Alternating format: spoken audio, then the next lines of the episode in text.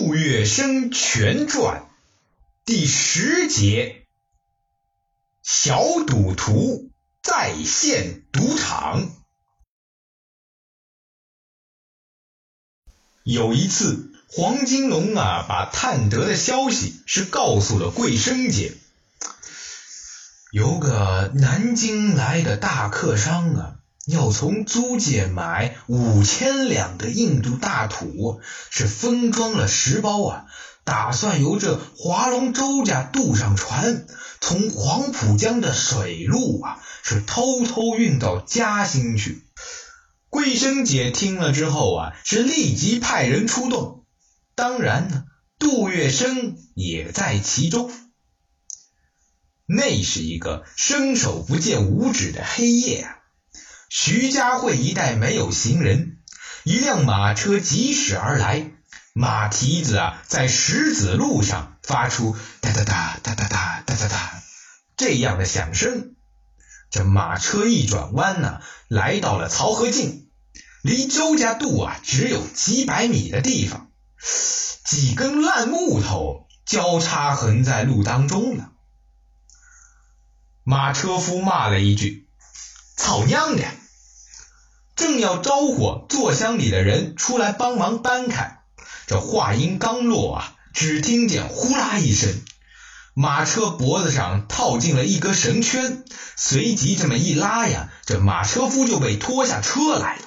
车厢里的人啊，听见动静，正要出来，几支手枪和匕首啊，就对准了他。套绳索的呢，正是杜月笙，这一手艺啊。与抛顶功时甩帽子的功夫相通啊！他一练就会，这一会就精了。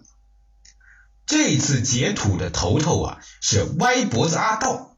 阿道啊，正要命令手下人去搬货，杜月笙忙上前阻止说：“我们找一个惬一点的地方吧。”说着，他便牵住了马龙头，往右边一拐，进了一片马尾松树林。这歪脖子阿道同手下人七手八脚的将那四个押送的大汉与车夫绑在一起，然后啊，从这座位上翻滚下几只酒坛子，一敲碎呀，是啪啦啪啦，扒出了几包烟土。个人呢，用麻袋一装，哎，扛上了肩，一声呼哨啊，就逃之夭夭了。半个小时后。他们在徐家汇的一间小屋里聚集，这一点烟土啊，数目竟然多了两包。这歪脖子眼珠子一转，从袜筒里拔出匕首啊，将这两包烟土是切成了八块，让每人拿一份。杜月笙呆在一边，不敢去拿。这歪脖子啊，就发狠了。他说：“老板、老板娘要我们抢的是十包。”这两包外快，兄弟们辛苦了，分点香香手。来，杨离，你怕什么？拿着。歪脖子边说边将剩下的一块烟土用纸包了包，往杜月笙手里这么一塞，接着又说：“我办事公平合理，每人一份。要是有人敢到师傅那里去打小报告，老子就赏他一个三刀六洞。”当强土的一班人马回到黄公馆啊。桂生姐已经叫人在厨房里摆好了酒菜点心，她自己呢端坐在一张餐桌前面等候着。桂生姐让大家将麻袋里的烟土取出来，一包包放在桌上，让他点数目过目。他十分满意，一面招呼大家坐下来吃喝啊，一面挑出一包烟土，打开包纸，叫杜月笙切成几份。他向几块烟土。撇了撇嘴，说：“这一趟买卖干得漂亮，每个人拿一份吧。阿道，你双份，吃完了休息吧。月笙，把货送到我房间里去。”说完呢，他就上楼了。桂生姐呢，住在二楼，她的房间啊，除了贴身使女以外啊，只有杜月笙可以进去。杜月笙将烟土搬进房里，锁入大铁箱后啊，走到桂生姐面前，从怀里掏出了两包烟土，双手呢呈给桂生姐，随即把徐家汇小屋私分烟土的事情啊，偷偷的说了那么一遍。桂生姐听了，这柳眉倒竖，勃然大怒啊，是一拍桌子，要传歪脖子问罪。杜月笙忙拱手相劝，然后呢，在他耳边又嘀咕了一阵子。桂生点了点头，他才退出去，回到楼下呀，是吃喝如常。第二天晚上，桂生姐与黄金荣坐在大餐间里，周围呀是站着金九龄、顾玉书、金田孙、马祥生等几个徒弟。黄金荣下巴一抬，叫歪脖子。顾玉书跑到门口一招手啊，候在门口的歪脖子阿道别了进来。桂生姐看门外还站着四五个人，便发话道。让他们也进来吧。以歪脖子阿道为首的六个人呢，低头垂手，恭敬的立在了黄金荣夫妇面前呢。黄金荣虎起马脸说：“歪脖子，你这欺师骗祖的沙胚，在老子跟前吊花枪！原来我只晓得十包烟土啊，可是上午巡捕房报案有十二包。”你也真会钻空子，手脚做到我头上来了，活得不耐烦了吧你？歪脖子阿道扑通一声跪在了地上，是浑身发抖啊！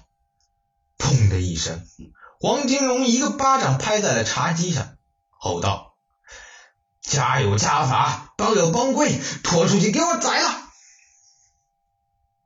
其余的五个人啊，也一齐跪下来求饶。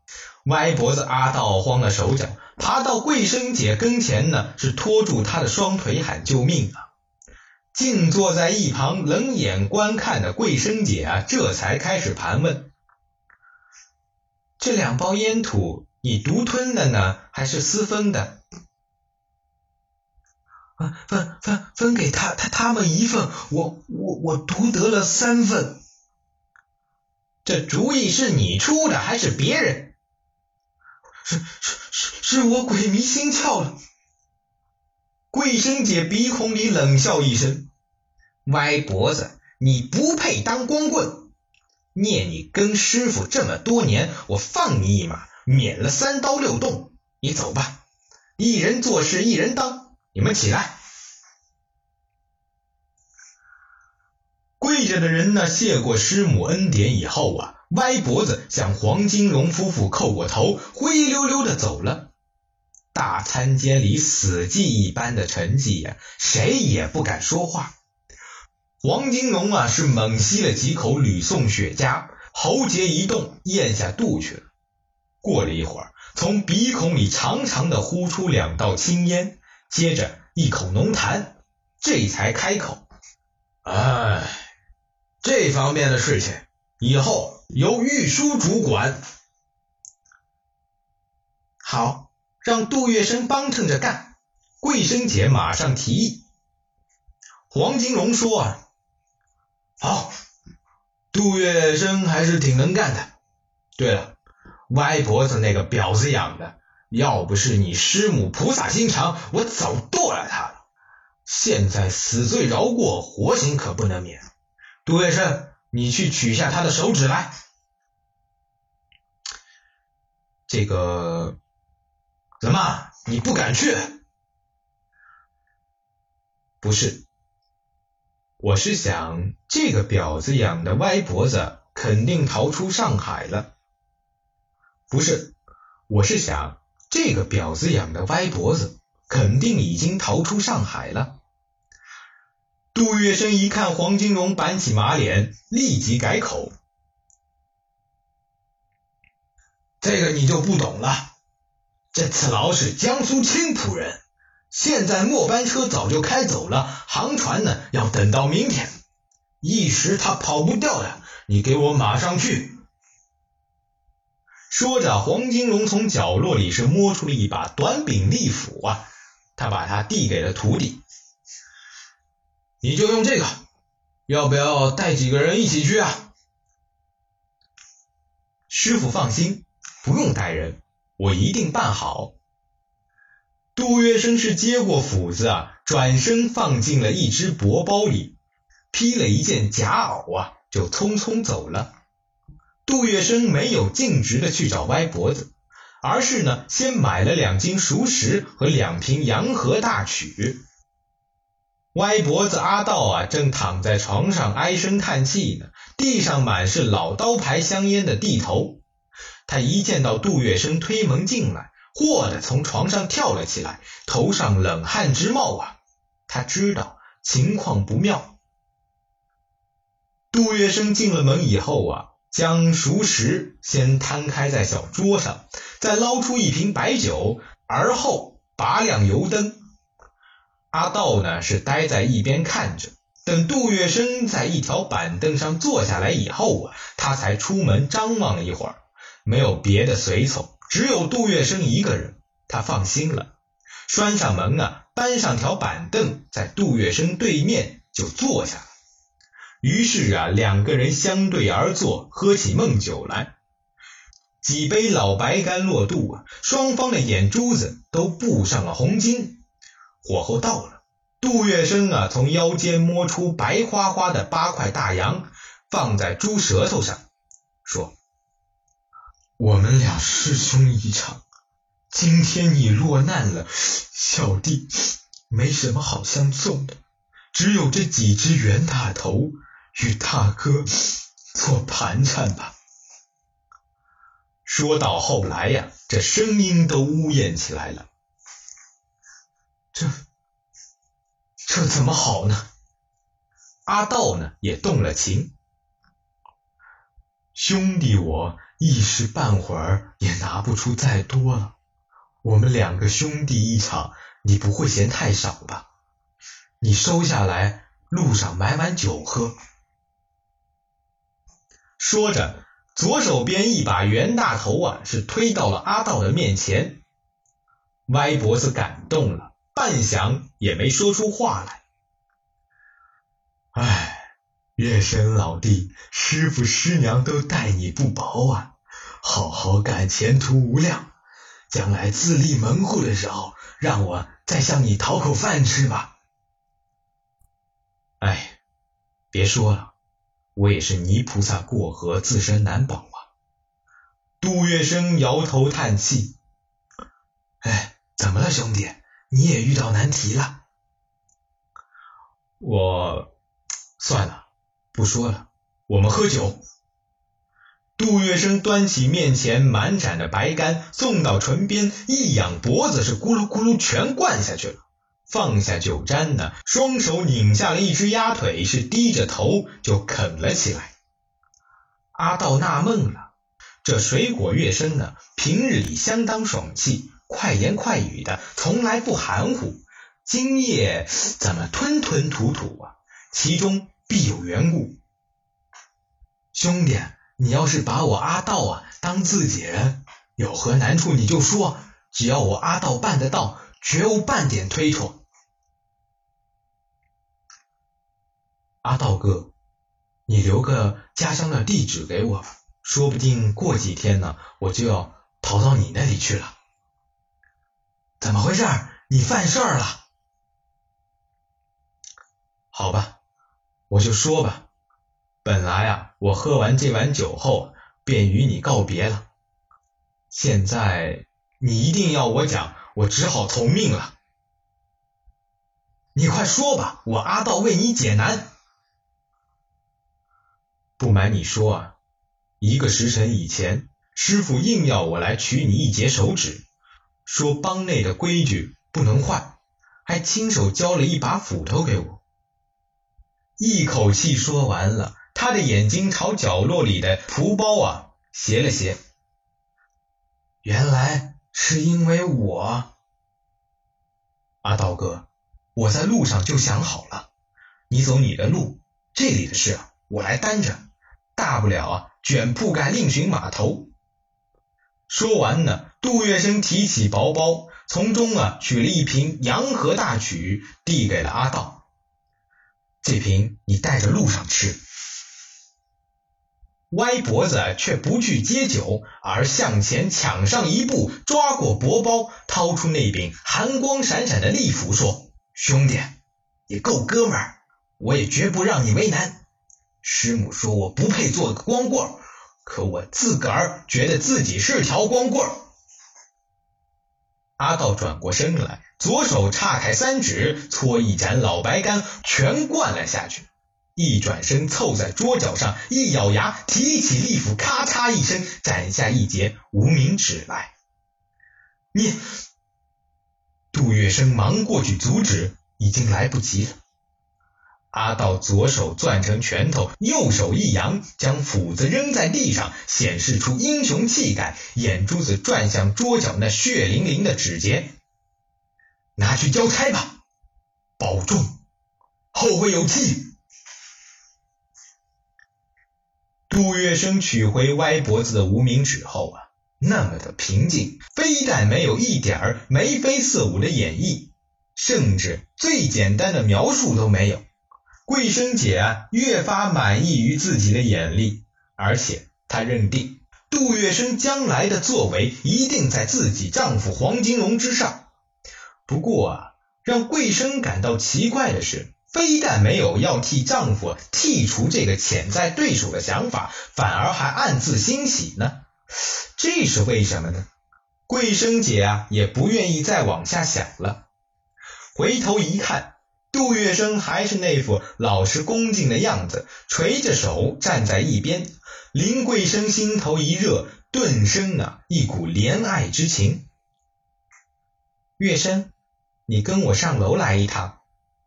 两个小时以后啊，杜月笙像一个征服者一样从楼上下来。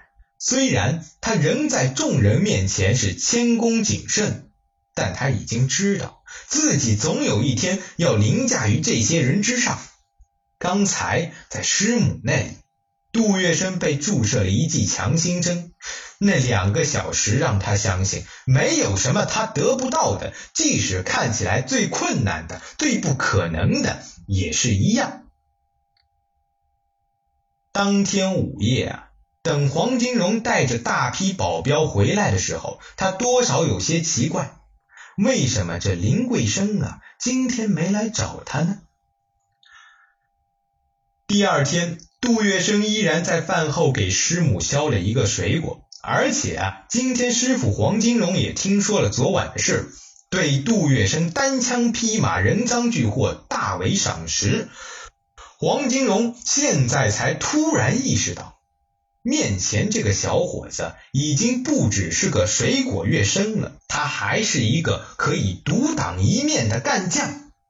也就是从这一天起呀，黄金荣开始把杜月笙当成左膀右臂来看待了。杜月笙在黄公馆的地位是迅速上升的，许多黄金荣手下做事多年的人都惊叹杜月笙发迹之快。杜月笙开始生活在众人无限厌恶又嫉妒的眼光之中，他获得了别人想都不敢想的成功啊！但杜月笙对此并不满意，他有自己的打算。每一次站在皇宫馆的院子里，看着偌大一座皇宫馆和这里进进出出、毕恭毕敬的人流，杜月笙就如同打翻了五味瓶，不是个滋味。在杜月笙看来啊，黄金荣不过是运气不错的打手而已，在黄金荣的大肚皮里只有一包草包。他根本没有资格成为上海滩的黑道老大，成为那些徒子徒孙的教父。教父需要的是头脑，是非凡的控制能力，而不是打打杀杀的小瘪三玩意儿。一看到黄金荣直着嗓子呼来吼去，看到他听说有一桩好买卖就跃跃欲试、身先上足的样子，杜月笙就是一阵轻冒。黄金荣到什么时候也永远是那副痞胸露怀、骂骂咧咧、上不得台面的瘪三样。这就是杜月笙对他师傅的看法。杜月笙要成为新一代的教父，杜月笙有了明确的目标。但他并不知道从哪里下手。从同府里黄公馆的一个家人，要成为上海滩的一代教父，这之间的路啊，实在是太长了。林桂生又一次帮了杜月笙一把。在皇宫馆里做事的人啊，与上海别墅公馆里不同，每个月呢是没有工钱可以拿的。表面上看去啊，除了逢年过节或者赶上主人高兴发些赏钱以外，皇宫馆啊就再也没有别的收入了。可是他们个个收入不菲呀。本来到皇宫馆做事图的就不是工钱，有固然好，没有也没什么妨碍。要知道，在上海滩，黄金荣皇宫馆本身就是一块金字招牌，就是一棵摇钱树。外面人来求人办事啊，少不了先给上下家人几个打点钱，这样才好行些方便。要是混成有头有脸的心腹人家，那单是下面每月的例行孝敬，绝对不是个小数目。再赶上有事相求啊，往往这些家人在黄金荣、林桂生面前说一句话，就是几千块大洋。唯独杜月笙呢？还是那么紧巴巴的。杜月笙并不是不喜欢钱，也不是在主子面前说不上话。可是啊，他从来不收下面的钱，他有他自己的考虑。别的不说，这送钱求你办事的，都是事有紧急，表面上是笑眉顺眼、千恩万谢的，又有几个看着你把钱收进肚子里去，不骂你祖宗八代的？相反呢？为人家解了燃眉之急，不收谢钱，人家一定啊从心里对你感恩戴德的。这可是多少钱也买不来的。自己既然有将来另设门户的打算啊，最要紧的就是人心。现在不妨多做几下人情。至于钱嘛，只要有人死心塌地的拥护你，跟着你干，难道还担心以后弄不到钱吗？另外啊。单从保护自己来说，他也不能收现在下面的钱。杜月笙明白，他现在卖的是黄金荣的人情，如果从中渔利，被人在黄金荣面前说上几句不阴不阳的话，那么他一直来的努力呀，就会顷刻间付诸东流。虽然皇府家人受贿已经是半公开的事实了，但要真的被捅到黄金荣面前呢，也未必有什么好果子吃。到那个时候，恐怕连桂生姐都救不了他了。杜月笙呢，在皇宫馆神话般的飞黄腾达，无疑会引起周围有些人的不满。对这一点，杜月笙比谁都清楚。他也尽可能的不给人留下把柄，这无形中啊就断了杜月笙的财路。在加入皇宫馆以后啊，自然呢不能在十六铺再卖水果了。因此进了皇宫馆的杜月笙呢，外人看来是风光无限呢，其实是囊空如洗，甚至还不如从前在外边的时候。林桂生呢，起初也没有意识到杜月笙的窘境，但眼看着杜月笙啊，总是一身青布挂裤，在皇府上下的绫罗绸缎中啊，显得十分打眼，就不由得有所想法了。